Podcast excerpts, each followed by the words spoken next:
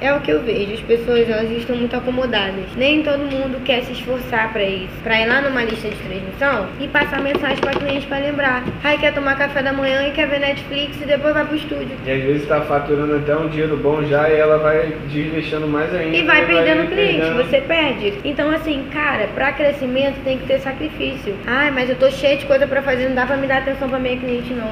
Deixar a mensagem pronta lá. É. Vai no bloco Tão de notas já, né? deixa pronto Eu já lá e é deixo no só meu, no meu bloco de, de. Gente, mas tem gente que tem preguiça de escrever num bloco de nota. É o comodismo que tá acabando com, com todo mundo. Não tem, não tem crescimento, não, não tem ganho sem dor. Você tem que passar pelo, pelo. Tem que passar ali na prova pra você aprender, ver o que, que você errou. E cara, o que a Bárbara traz hoje, pô, ela não teve isso.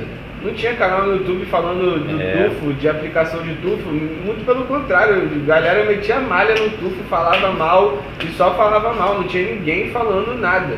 Então, tipo, ela fez tudo sozinha, ela teve que botar a cara, ver o que estava certo, o que estava errado, buscar conhecimento, investir. Então, tipo, foi tempo, foi dinheiro, foi é, determinação, foi muita coisa investida para ela estar aqui hoje e estar passando tudo que ela aprendeu e tudo que ela aplicou na técnica do tufo para passar para vocês. Ela não teve isso e vocês estão tendo. Ou seja, vocês estão cortando um caminho absurdo. Vocês não vão precisar esperar três meses para conquistar cliente. Tem cliente, tem. tem, E tem nem menina errar aí- o tanto que ela errou. Exatamente, tem menina aí que já tá tendo cliente só com conteúdo gratuito. Então, cara, é a questão de você querer. É o quanto você quer mudar de vida, é o quanto que você tá determinado em, tipo, eu vou mudar e eu vou fazer acontecer. Porque se você não fizer acontecer, ninguém vai fazer por você.